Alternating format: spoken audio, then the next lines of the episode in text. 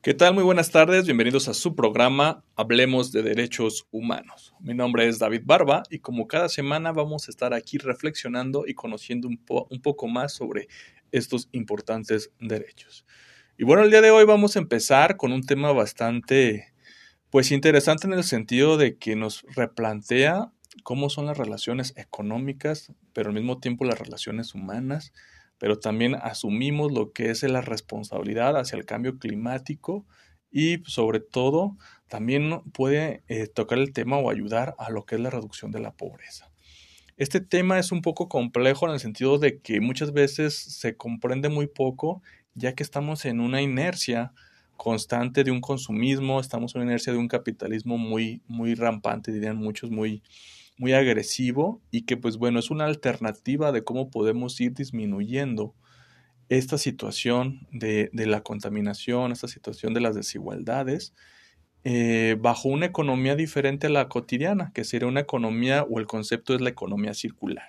Y bueno, para este tema invitamos a Gina Macías, una colaboradora que ya tiene mucho tiempo en este programa y que hoy pues nos trae este tema. Gina, pues muchas gracias por volver a venir a este programa y presentarnos este tema. Si nos puedes ir este, compartiendo, pues te lo agradeceríamos. No, pues muchas gracias siempre por el espacio y acordarse de que seguimos trabajando en diferentes temas.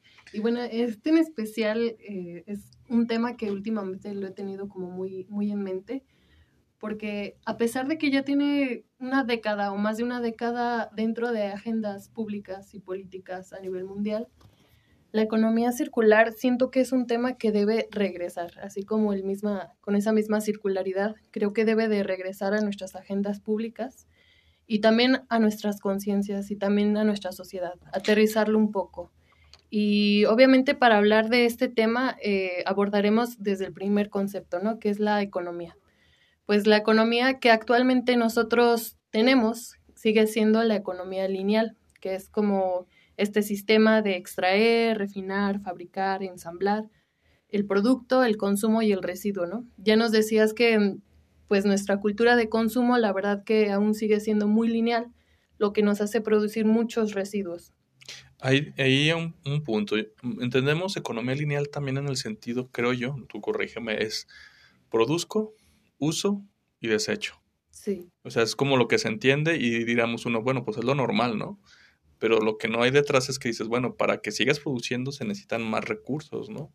Sí. Y se pasa o se plantea la idea de que pues tenemos recursos limitados, o sea, no es que tengamos recursos infinitos como para producir infinitamente y estar desechando constantemente, ¿no?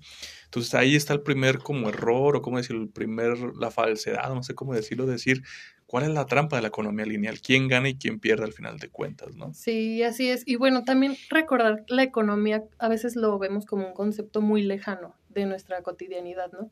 Creemos que la economía es solamente el dinero que tenemos nosotros, pero realmente la economía es todo ese, este sistema que nos mantiene también en ciertas diferencias y desigualdades, ¿no?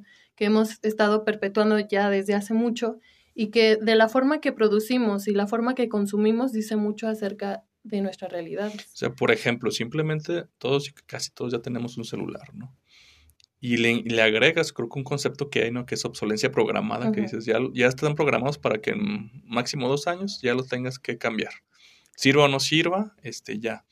Entonces, ¿qué pasa con ese desecho, no? ¿Qué está, o sea, yo la pregunta sería, ¿cuántos celulares hemos desechado en los últimos cinco años? Y dices, pues, ¿y cuánto llega a contaminar, no? ¿Y qué pasa después? Como que nuestra responsabilidad termina nada más con el uso y depositarlo, ¿no? Ya, ya sea en la basura y cuando ven, vaya en un lugar de, de, de contenedores de celulares, ¿no? Sí, también es algo importante eso que mencionas porque también nos replantea cómo están construidas nuestras ciudades, ¿no? Eh, todas nuestras ciudades y nuestras formas de, vivir están hechas para tirar.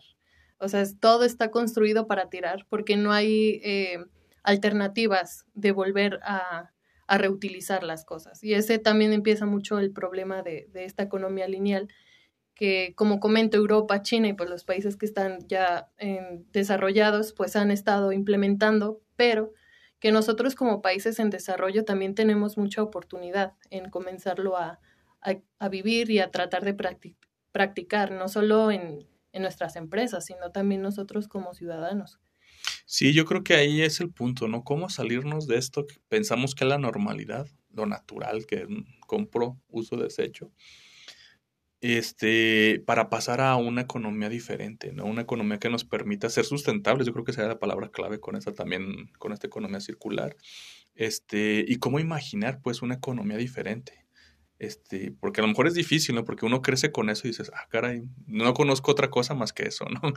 Pero sí entender que gracias a esa economía lineal estamos teniendo los estragos que tenemos, ¿no? Sociales, ambientales, este, en fin, bueno, problemáticas que esta misma economía lineal pues nos está arrojando, ¿no? Sí, es como, ahora que decías de los residuos, pues el mundo estaba viendo que de los billones y billones de residuos que producimos al año mundialmente, solamente se pueden volver a utilizar la mitad o incluso menos de la mitad. Entonces, eso nos habla mucho de que estamos produciendo, tenemos ya más residuos en el mundo que recursos naturales. Y eso es lo preocupante, que creemos que seguimos teniendo arbolitos, que seguimos teniendo como todos estos recursos, el agua, el minerales y un montón de minerales que se necesitan para la tecnología que ahora está como muy en desarrollo.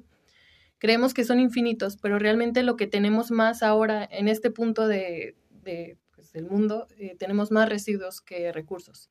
Y creo que hay que repensar qué hacer con esos residuos, que al fin y al cabo no son residuos, son eh, materiales que se pueden volver a utilizar y pues todo esto va desde el diseño, desde el diseño de, algún producto que aunque nuestro sistema ya no da para el consumo, eh, sobreconsumo, lo ideal sería no consumir nada, ¿no? Pero pues adaptándonos a este modelo que ya tenemos impuesto, es mejor repensar cómo lo podemos ah, utilizar a nuestro favor, porque realmente sería tenerlo a favor de la naturaleza, a favor de nosotros, a favor de una mejor sociedad, de sociedades más menos desiguales, con mayor productividad y mayor eh, eficiencia en el trabajo, porque todo va ligado, ¿no? Eh, la productividad del trabajo, las jornadas laborales, la sobreexplotación tanto de las personas como de los recursos, todo va de la mano. Entonces creo que es momento de, bueno, ahora que ya estamos cerrando el año, ¿no? De repensar si tenemos proyectos en mente, si tenemos, eh, pues sí, proyectos en mente, pensarlos desde este lado, ¿no? de que realmente es necesario voltearlo a mirar con seriedad. Sí, yo creo que aquí lo importante, como tú bien lo dices, es, es cómo repensamos o refinimos, eh, referenciamos la palabra, de, de, para dónde va nuestra economía, para dónde va este, la producción sobre todo, ¿no? Y entender también cuál es nuestro papel, nuestro rol y nuestro poder, ¿no? Como consumidores, o sea, ok, a lo mejor no podemos cambiar mañana el mundo, pero sí podemos cambiar hábitos de consumo, ¿no? Ya de entrada, ¿no? Este, mm, mm, pensar si, pensar si tenemos que consumir y si tenemos que consumir, cómo consumir. Este, no solo mi beneficio a corto plazo, sino también a un beneficio que sea para todos y para el planeta, ¿no? O sea, bueno, para la naturaleza, ¿no? ¿Qué tanto es necesario estar comprando ciertas cosas nada más por tenerlas o por tener, digamos, la imagen o el estatus? cuando a lo mejor el mismo objeto te puede dar el mismo servicio más tiempo, ¿no? Y entender, pues, cómo seleccionar, pues, estos consumos, ¿no? Y de lo que yo tengo, qué es lo que puedo reusar o reutilizar, o no sé si vaya por ahí la economía circular, ¿no? a lo mejor me estoy aventurando, ¿no? Si también tiene que ver con el reuso o el reciclaje, pero, pero la selección de consumo de entrada, ser conscientes, tener más conciencia de consumo creo que es una clave primera. No sé si me equivoqué. Sí, yo también creo eso, porque a veces Mm, creemos que la culpa de, todo este caos que ya tenemos ambientalmente es solamente de las empresas, de las fábricas.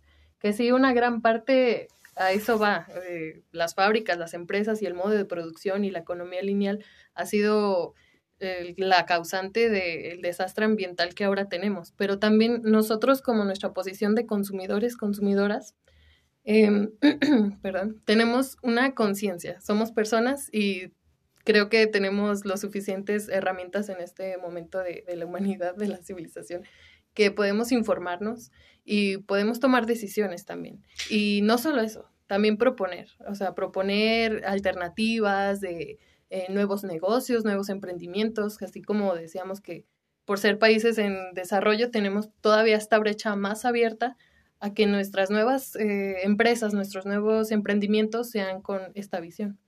Yo creo que ahí tenemos que ir repensando sobre todo, este, como tú decías, desde el diseño, ¿no?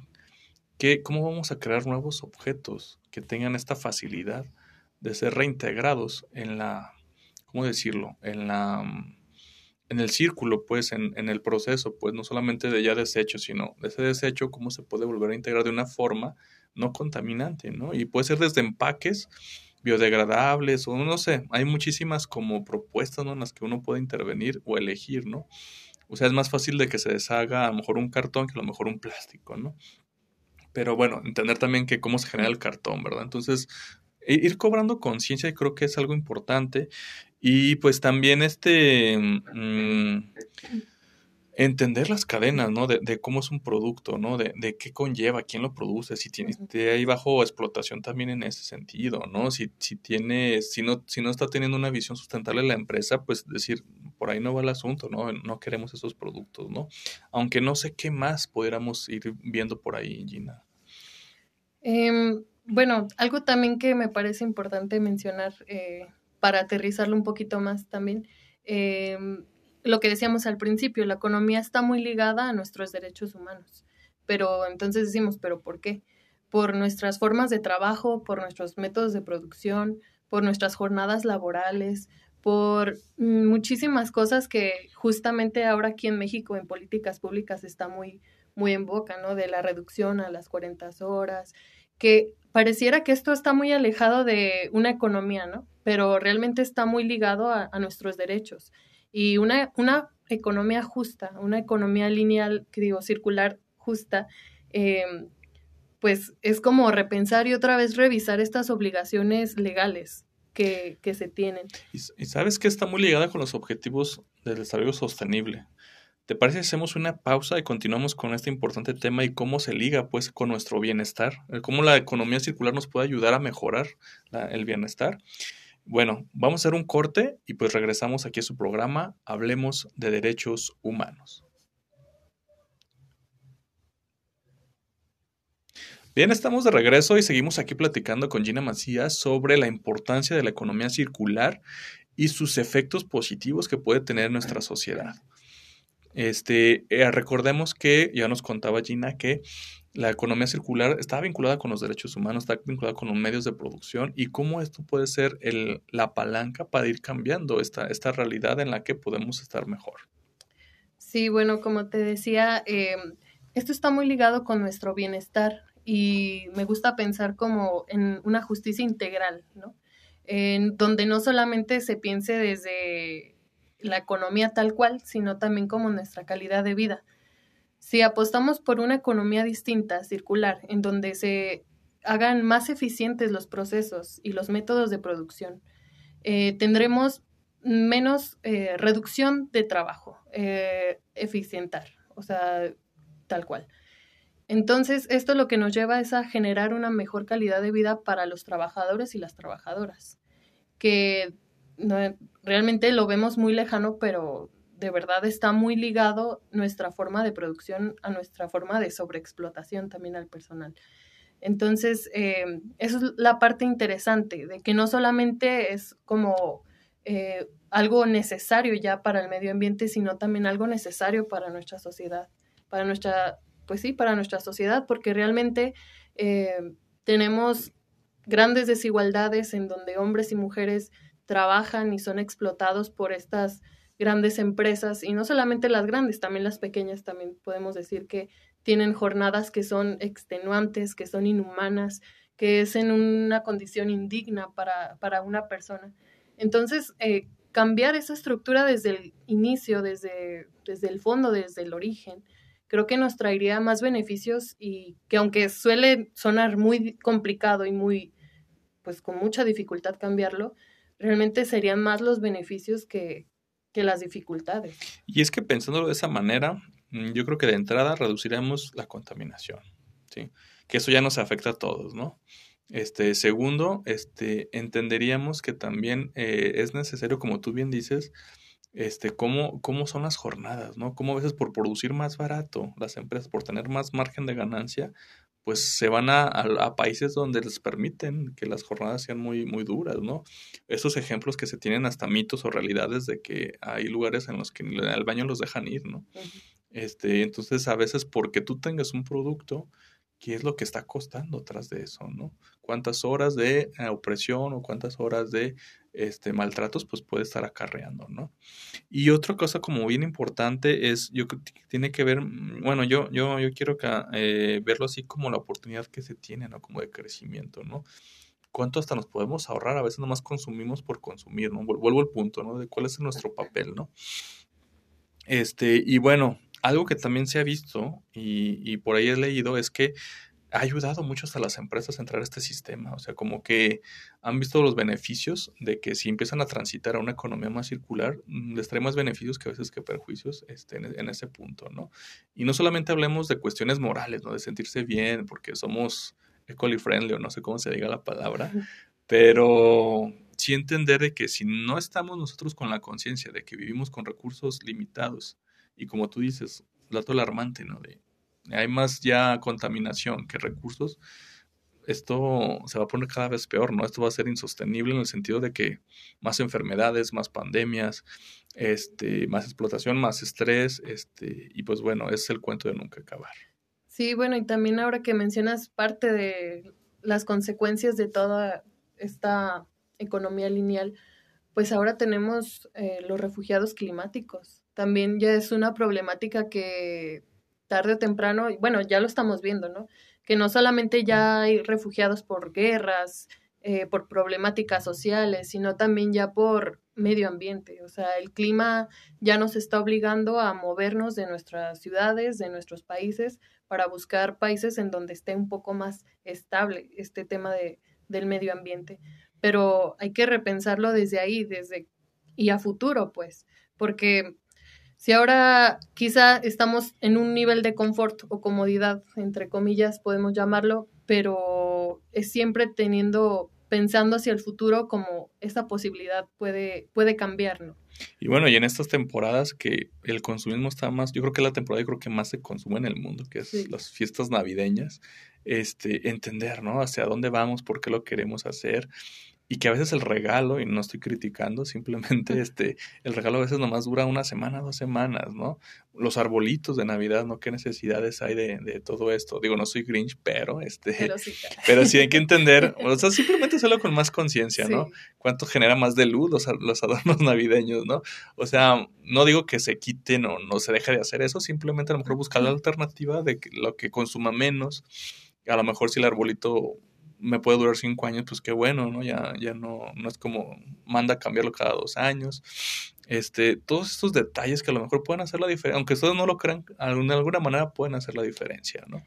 Sí, bueno, ahora para aterrizarlo un poco más a nivel local, eh, quería como contarles esta, esta idea que tenemos. Em, dentro de las estadísticas y los datos nos mencionan que de las industrias que más contaminan al, al medio ambiente, pues además de la alimentaria, es la tecnológica y la industria textil. Entonces creo que también si nosotros queremos comenzar a hacer prácticas que impulsen hacia una economía circular y hacia esta reutilización y de no desecho, eh, creo que también nosotras tenemos la posibilidad de generar estos espacios.